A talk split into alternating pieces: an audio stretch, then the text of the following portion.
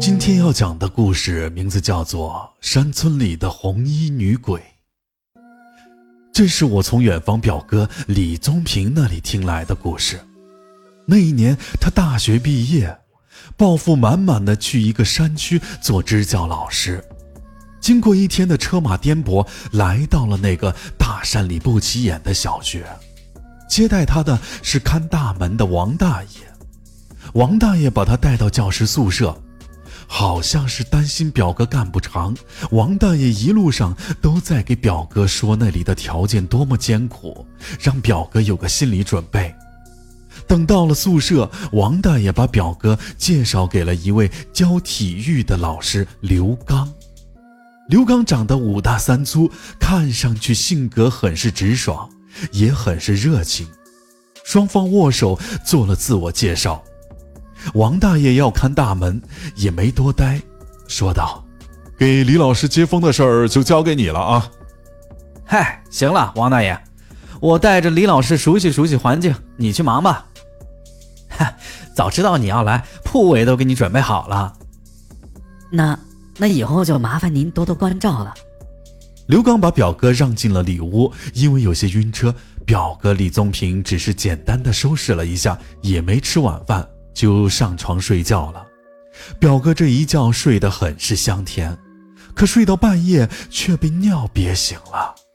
原本打算叫醒刘刚问一下厕所在哪儿，可刘刚睡得正香，表哥犹豫了一下就没叫他，准备自己出门去找一下。表哥出了宿舍门，东瞅瞅西望望，凭着印象判断了一下厕所的位置。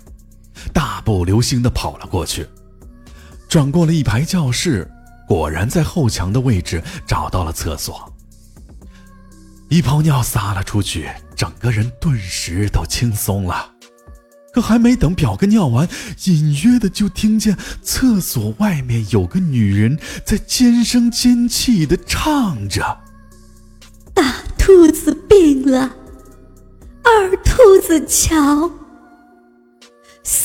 兔子买药，四兔子熬，五兔子死了，六兔子抬，七兔子挖坑，八兔子埋，九兔子坐在地上哭起来。唱歌的红衣女子似乎看到了表哥的位置，一步一步的迈了过来，脚步声一直到了表哥身后的墙外之后，便停了下来。表哥似乎已经隔着墙感受到了他身上的那股子阴冷气息。可就在这千钧一发的时刻，不知操场上飞来一只什么鸟，发出了奇怪的叫声，吸引了他。听着那女人渐行渐远的脚步声，表哥这才长舒了一口气。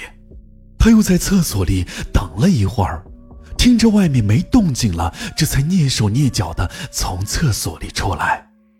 确定那女人不在了，表哥迈开步子，飞似的跑回了宿舍。表哥发出的声响惊醒了刘刚，刘刚迷迷糊糊的坐了起来，看着表哥吓的那个样子，就问表哥发生了什么事儿。表哥顶着门，磕磕巴巴的说自己去厕所遇到了女鬼。刘刚一听表哥见鬼了，砰的一下从床上跳了起来。难以置信的反复问了表哥几次，表哥又把在厕所遇见的红衣女鬼的样子和刘刚说了一遍。刘刚听到表哥说的女鬼穿着红衣服的时候，松了一大口气，也不再像先前一样紧张了。刘刚让表哥坐下，给表哥倒了一缸子水。等表哥心情平复下来，刘刚就问表哥那红衣女鬼的长相。随后，刘刚给表哥讲起了关于红衣女鬼的故事。村里有个傻子叫阿福，因为小时候生病发烧，烧坏了脑子，智力有些缺陷，都二十好几了也没娶媳妇成家。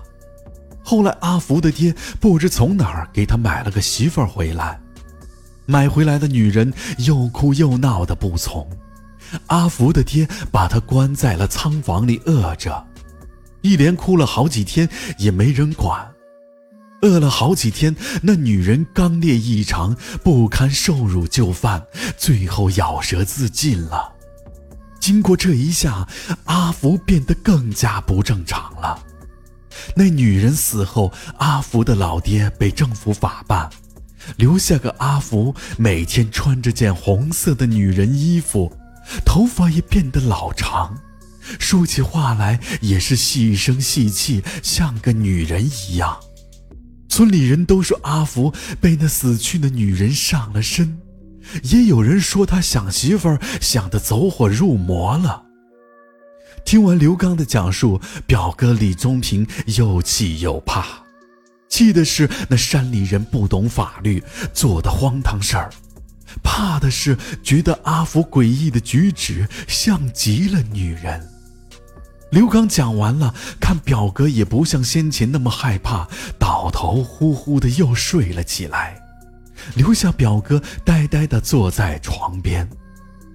打那之后，表哥也时常会见到阿福，哼着奇怪的儿歌，像个游魂般四处晃悠。表哥在山里支教了三年，后来阿福因为没人管，走丢了。也就再也没有见过那个红衣女鬼了。本集播讲完毕，如果喜欢阿洛讲的故事，就请点个关注吧。